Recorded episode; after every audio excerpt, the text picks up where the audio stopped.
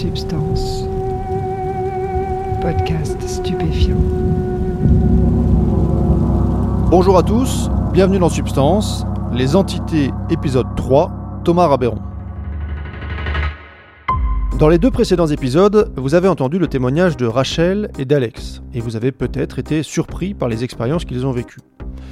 Le monde des esprits est une partie euh, essentielle d'un grand nombre de cultures, en Afrique, en Sibérie, en Amérique du Sud, en Australie, un petit peu partout. En Occident, le consensus culturel veut que ce soit plutôt du folklore, ou de simples hallucinations d'esprits dérangés. Pourtant, même au sein de notre société rationnelle, on peut trouver des gens qui ont des interactions avec des êtres plus ou moins autonomes qui prennent vie dans leur esprit. Prenons l'exemple des auteurs de fiction. Quand ils écrivent leur histoire, leurs personnages prennent vie. Ils ont euh, une histoire personnelle, un caractère, et ils réagissent presque indépendamment de l'auteur. Quand vous regardez une vraie bonne série, par exemple, au bout d'un moment, vous connaissez très bien les personnages. Vous savez comment ils vont réagir. Ils ont donc une sorte d'autonomie. L'auteur n'est pas totalement libre de faire réagir son personnage comme il le souhaite. Il doit développer une cohérence. Surtout si le personnage représente quelque chose qui existe réellement. Walter White, par exemple, dans la série Breaking Bad. C'est l'incarnation fictionnelle de l'injonction de la société A man must provide. Un homme doit subvenir aux besoins de sa famille. Cette injonction est particulièrement puissante. Elle a des effets réels sur les gens au quotidien. Et les auteurs de Breaking Bad, qui sont particulièrement talentueux, ont, dans un sens, mis cette injonction dans un contexte fictionnel particulier, pour voir comment elle se débrouillerait. Et ça donne Walter White. Walter White est à la fois issu de l'imagination et incarnation d'une réalité puissante. Alors évidemment, je ne dis pas que les auteurs de Breaking Bad ont vécu avec Walter White une expérience similaire à celle qu'ont vécu Alex et Rachel. Je voulais juste pointer du doigt que la frontière entre l'imaginaire et la réalité n'est pas aussi claire que ça, et qu'on doit réfléchir à ces rencontres avec les entités dans cet état d'esprit. Thomas Rabéron, professeur de psychologie clinique à l'Université de Nancy, a accepté de nous apporter un éclairage sur cette question.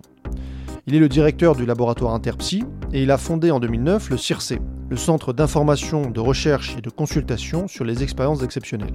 Il a notamment beaucoup travaillé sur les expériences de mort imminente et il a coécrit avec l'un de ses étudiants, Étienne Artru, un article intitulé Psychédélique, psychothérapie et symbolisation, publié dans la revue L'évolution psychiatrique. Thomas Rabéron va nous présenter dans cet épisode sa grille de lecture psychanalytique de la rencontre avec des entités, et vous allez voir qu'il propose avec Étienne Artru une hypothèse passionnante. Réglez le son, mettez-vous bien et écoutez, vous êtes dans Substance.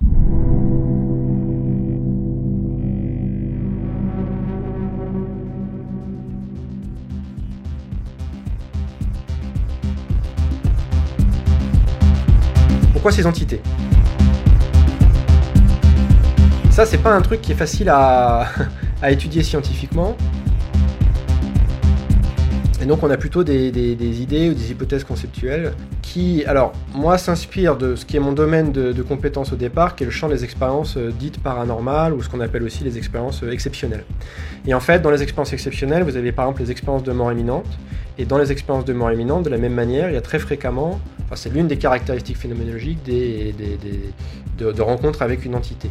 Donc du coup, moi ce que je vois, c'est que dans d'autres expériences exceptionnelles, sans prise de psychédéliques ou de substances, il y a aussi l'émergence de ces, de ces entités.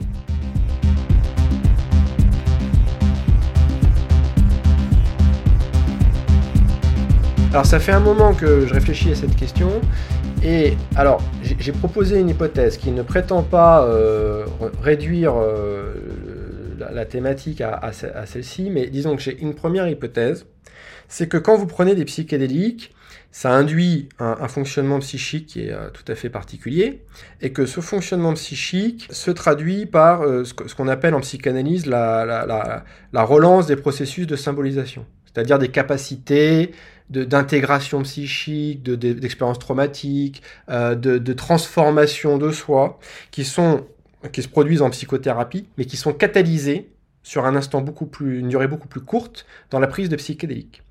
Et de manière générale, dans les psychothérapies, ce qui compte dans le processus de symbolisation, c'est le passage par un autre. C'est-à-dire le fait d'aller voir un psy, ça devient une sorte de miroir qui aide à s'approprier quelque chose de son propre fonctionnement psychique. Et donc l'une des hypothèses qu'on a, proposées là avec euh, Étienne Artru, puis aussi j'avais travaillé ça avec une étudiante sur les expériences de mort imminente, c'est que dans ces états de conscience, euh, d'état modifié de conscience, la, la manière que trouve la psyché pour se transformer, c'est de s'auto-créer une sorte de double qui prend la forme de ces entités.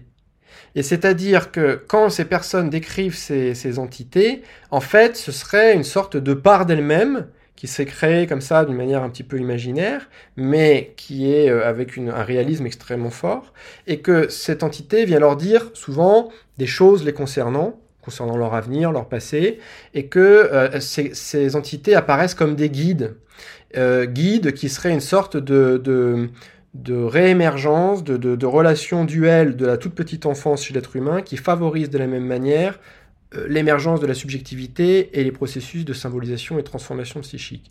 Donc, pour le dire plus simplement, l'une des hypothèses, c'est que ces entités sont une manière pour la psyché d'initier quelque chose d'une transformation de soi. Donc ça, c'est une première piste. Comme je le disais, je suis pas sûr que ça explique tout, parce que l'un des problèmes que l'on a, bien évidemment, c'est comment expliquer les situations où les gens vont décrire, par exemple, des entités qui ont des caractéristiques transculturelles ou des entités qui correspondent à, euh, des, des, par exemple, des, figures euh, qu'ils connaissaient pas ou des, voilà, il y, a des sortes de, rémanences comme ça. Alors ça, c'est beaucoup plus compliqué comme question. Je prétends pas du tout y apporter une réponse. Jung a essayé. Et Jung pense que ça correspond à ce qu'on appelle des archétypes, c'est-à-dire des sortes de, de, de, de, de, figures profondément inscrites dans le réel qui viennent s'incarner dans l'expérience de psychédélique. Donc il y aurait quelque chose de ces entités dans la réalité qui émergerait à, à, à l'occasion de cette prise de substance. Mais c'est une question très difficile scientifiquement.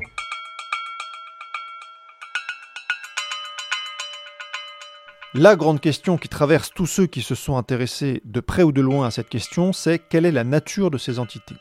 Est-ce qu'elles font partie des personnes qui expérimentent ou est-ce qu'elles ont, d'une manière ou d'une autre, une existence indépendante? Quel est leur degré d'autonomie? Présenter les choses comme ça en, termes de question de degré d'autonomie, moi ça me, parle bien. Je trouve que c'est une très bonne, manière de présenter les choses. Euh, et euh, d'ailleurs, il me semble, phénoménologiquement, qu'on en parle avec les gens qui prennent des psychédéliques, pour eux, c'est plutôt des entités autonomes. C'est-à-dire eux, ils vont pas dire j'ai eu l'impression qu'il y avait une part de moi-même qui s'est incarnée sous forme d'un serpent qui m'a parlé, etc. C'est pas ça qu'ils disent. Les gens, ils ont un, ils ont un vécu phénoménologique d'autonomie de ces entités. Mais c'est pas parce qu'ils ont ce vécu-là que ça veut dire que c'est autonome, parce qu'on sait que l'inconscient est capable de faire bien des choses et de créer bien des illusions. Donc, euh, effectivement, ça, ça, c'est une vraie question, ce degré d'autonomie, mais c'est vrai qu'on peut relever ça, c'est qu'il y a un vécu très souvent du caractère autonome de ces entités, qui du coup, euh, en même temps, je dirais, euh, euh, fait partie de la phénoménologie. C'est-à-dire que si on part du principe que c'est moi-même qui me parle, c'est moins impressionnant, ça, ça fait moins d'impact que si j'imagine que c'est une entité qui existe réellement. Donc, mais on a la même problématique, par exemple, dans le, dans le champ des expériences médiumniques et du spiritisme. C'est-à-dire que quand les gens rentrent dans des états de transe ou dans des états de possession, bah, ils ont l'impression qu'il y a des entités, des entités parfois qui leur transmettent un certain nombre d'informations, certaines se réalisent, d'autres se réalisent pas. Et là aussi, dans les milieux, enfin dans les expériences médiumniques et spirites, souvent les gens partent du principe qu'il y a une autonomie réelle de ces entités-là. Voilà. Alors là encore, toute la question, c'est comment on aborde ça scientifiquement. C'est extrêmement compliqué, surtout que dans les prises de psychédéliques, enfin comment dire, il faudrait pouvoir faire ça rentrer dans un protocole scientifique, mais quel, quel protocole scientifique imaginer pour pouvoir étudier ce degré d'autonomie? Voilà, c'est le début des ennuis là. Voilà. Thomas Rabéron ne peut pas faire des recherches poussées sur la nature du phénomène, mais il peut faire une hypothèse sur la base de ce que l'on connaît du fonctionnement psychologique. Alors c'est un peu technique au début, mais accrochez-vous, vous allez comprendre l'idée. L'idée, c'est pourquoi l'être humain euh, accède à la conscience par rapport ou à un degré de conscience ou ce qu'on appelle aussi un degré de réflexivité qui nous distingue de la plupart des espèces animales. L'une des hypothèses que l'on a, c'est que l'être humain, dans sa toute petite enfance, on va dire les deux premières années de sa vie, euh, rencontre un autre être humain doué de subjectivité qui fait un travail en miroir, c'est-à-dire qui reflète constamment au, bébé euh, c'est vécu interne. Et c'est parce qu'on a un autre être humain doué de subjectivité que progressivement ça induit dans notre propre fonctionnement psychique de bébé un, degré de réflexivité. Et ce degré de réflexivité implique une certaine transformation du rapport de soi à soi. C'est-à-dire que quand je suis capable d'être dans un rapport de réflexivité, c'est-à-dire que par exemple, je suis capable de penser et je suis capable de penser mes pensées. Mais pour être capable de penser ces pensées, il faut qu'à un moment donné dans mon développement psychique, un autre ait euh, penser mes pensées et penser mes affects, mais fait un, miroir, un reflet de mon fonctionnement psychique.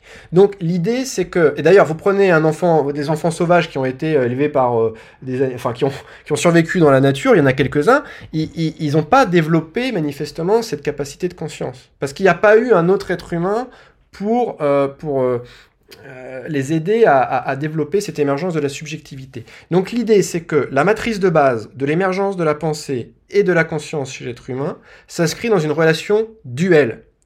Et notre hypothèse, c'est que dans certaines situations limites, certaines situations extrêmes, des expériences de mort imminente, des expériences de, prise de psychédéliques, euh, vont amener la psyché à régresser à cet état de relation duelle, sauf que là, il n'y a pas les parents qui sont là.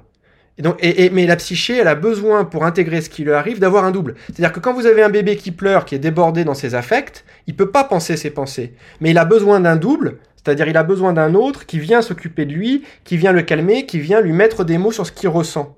Et donc, dans l'expérience de psychédélique ou de l'expérience de mort imminente, de la même manière, la psyché, naturellement, spontanément, va créer un double euh, pour, entre guillemets, remplacer les parents qui ne sont pas là, pour aider la personne à euh, euh, métaboliser, transformer quelque chose d'elle-même. Et c'est pour ça qu'on va en psychothérapie. On va en psychothérapie parce que quand on voit un psychothérapeute, il y a quelque chose de nous-mêmes qu'on peut se représenter parce que le, psychothérapeute nous renvoie ça. Et donc, cette figure du psychothérapeute, cette figure du parent, elle serait créée en quelque sorte de manière imaginaire dans l'expérience de psychédélique. Donc c'est ça l'hypothèse à laquelle on est arrivé. Euh, c'est une auto-création d'un double pour s'auto-approprier son fonctionnement psychique. Bon, je suis désolé, je le dis avec des termes un peu techniques, mais, euh, mais c'est ça l'idée qui, colle bien, si vous voulez, avec ce qu'on sait du fonctionnement psychique par ailleurs, en, en dehors des psychédéliques.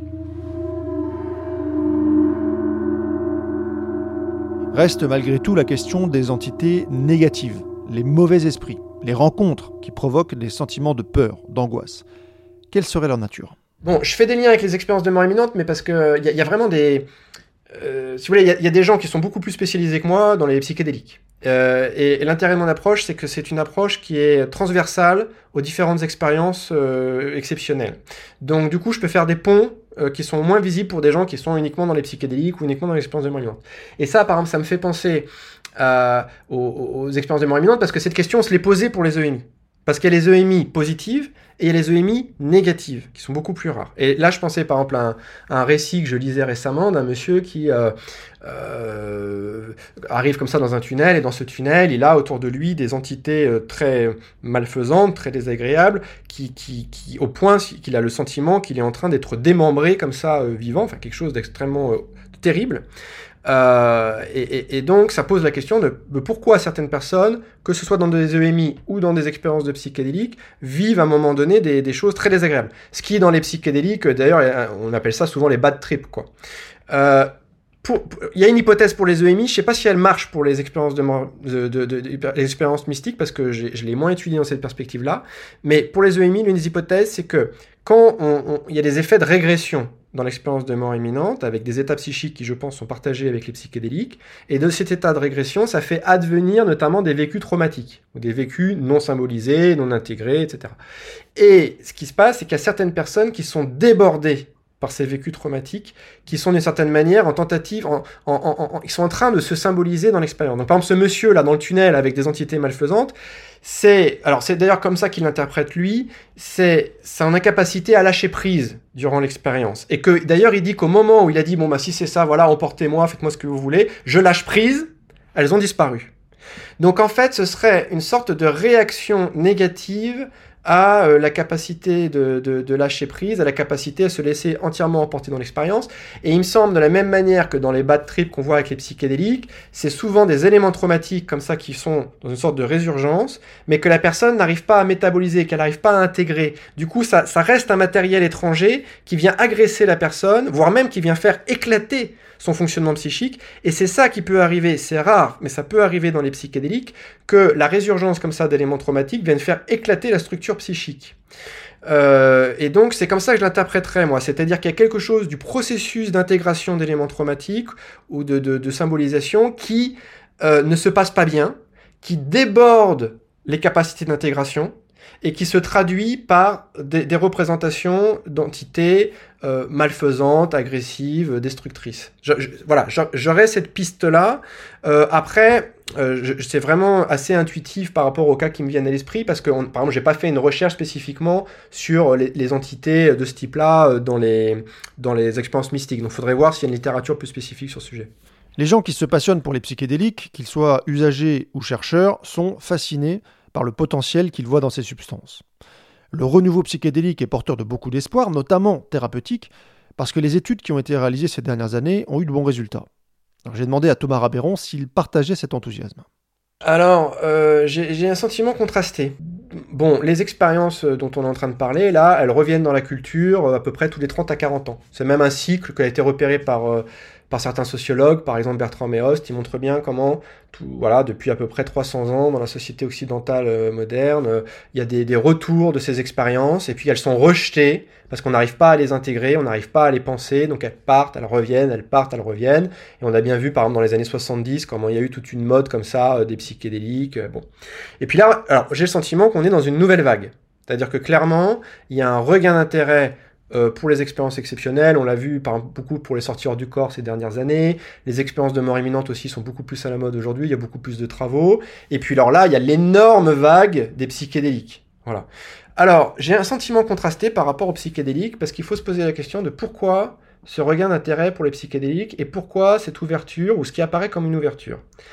Euh, L'une des raisons, je crois, enfin, Bon, moi, sur le fond, je trouve ça très bien, qu'il y ait un regain d'intérêt et puis qu'on puisse. Enfin, c'est-à-dire que pour moi, la science, c'est pouvoir poser toutes les questions. Et ce que je regrette dans, dans la science d'aujourd'hui, ou la science parfois, c'est qu'on a l'impression que pour certains scientifiques, on ne peut pas poser certaines questions. Et moi, ça me ça, ça colle pas avec ma conception de la science. Et euh, je pense que la science doit aussi savoir euh, euh poser des questions pour lesquelles elle n'a pas de réponse. Donc, par exemple, cette question des entités, je pense que c'est une question très complexe. Euh, les, les, questions des, des, des, expériences exceptionnelles, de ces effets, des, des psychédéliques, ce sont des questions extrêmement complexes. Il y a plein de choses qu'on ne maîtrise pas encore. Et donc, il faut pouvoir poser ces questions. Le fait qu'on puisse en discuter, poser ses questions, etc. Moi, je trouve ça formidable et c'est une chose excellente. Après, plus spécifiquement sur les psychédéliques, pourquoi j'ai ce sentiment contrasté? C'est que je pense que derrière, c'est énormément euh, poussé par les laboratoires pharmaceutiques. C'est-à-dire que, d'après certaines études, on pense que le marché des psychédéliques, euh, va, va, ça va devenir un marché, probablement, et d'après euh, certaines études, un, marché avec des, des dizaines de milliards d'ici une dizaine d'années. Donc là, il y a quelque chose qui est en train de se passer.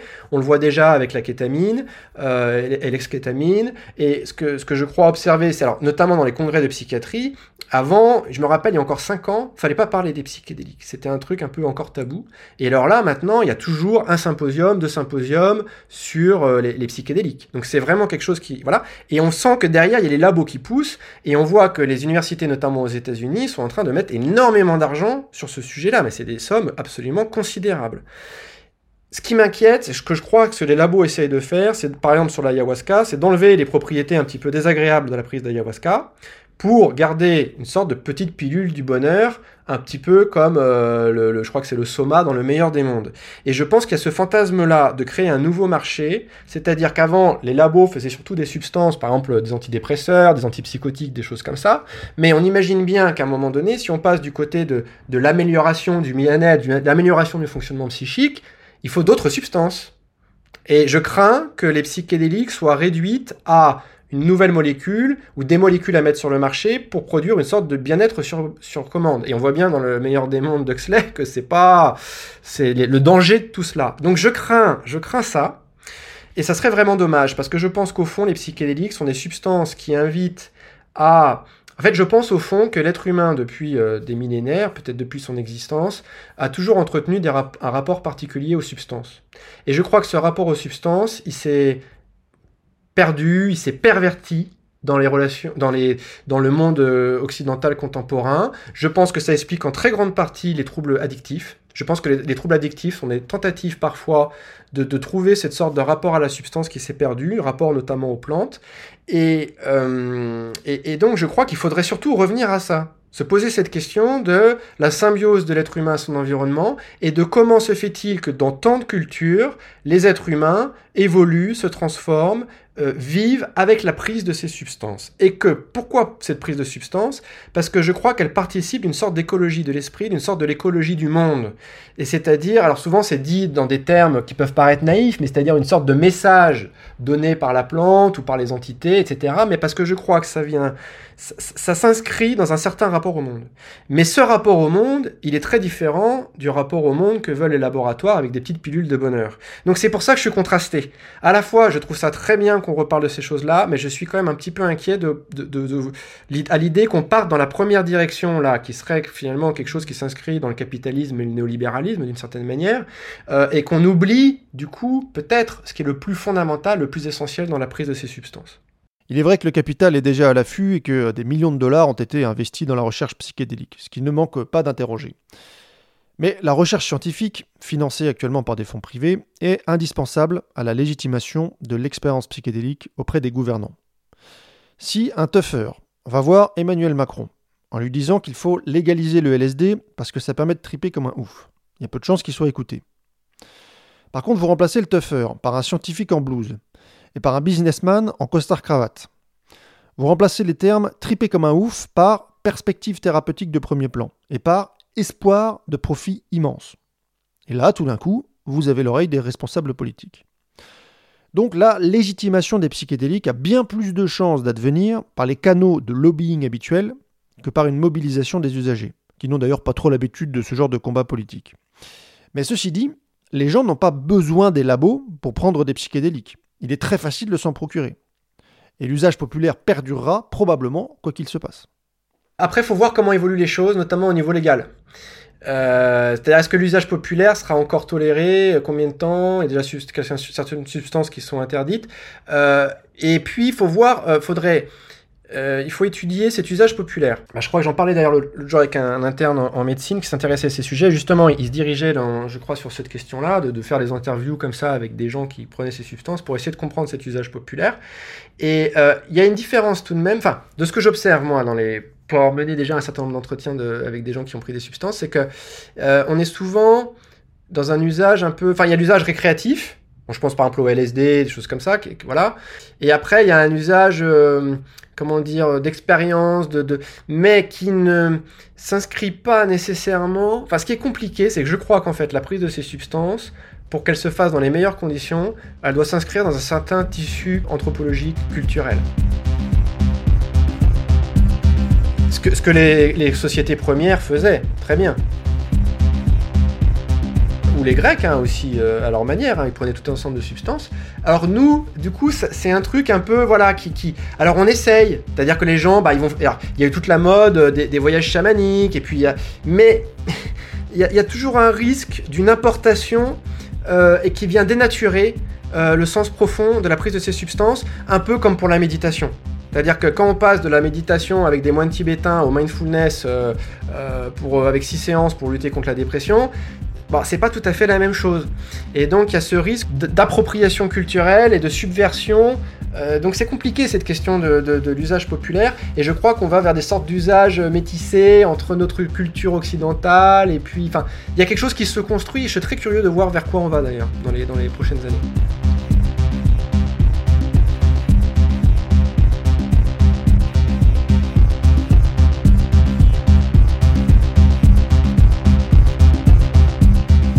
J'avoue qu'on a un peu dévié de l'angle de base de l'épisode, les entités psychiques, mais je trouve que cette question de la rencontre entre le psychédélisme et le capitalisme est très intéressante, et elle peut devenir importante. Donc j'y reviendrai sans doute plus tard, plus en détail. Quant aux entités, je trouve que la grille de lecture psychanalytique proposée par Thomas Rabéron et Étienne Artru est passionnante, mais pour certains, elle n'expliquera sans doute qu'une partie du phénomène. Et là encore, il sera intéressant, dans des épisodes futurs, d'apporter d'autres grilles de lecture pour pouvoir appréhender la complexité de ces expériences. Dans le prochain épisode, on changera complètement de sujet. On écoutera le témoignage extraordinaire d'un homme qui était addict à l'héroïne dans les années 80. Alors je ne spoilerai pas parce qu'il lui arrive quelque chose d'assez dingue, mais son témoignage nous montrera à quel point les usagers de drogue étaient considérés comme des sous-citoyens à cette époque-là. D'ici là, portez-vous bien.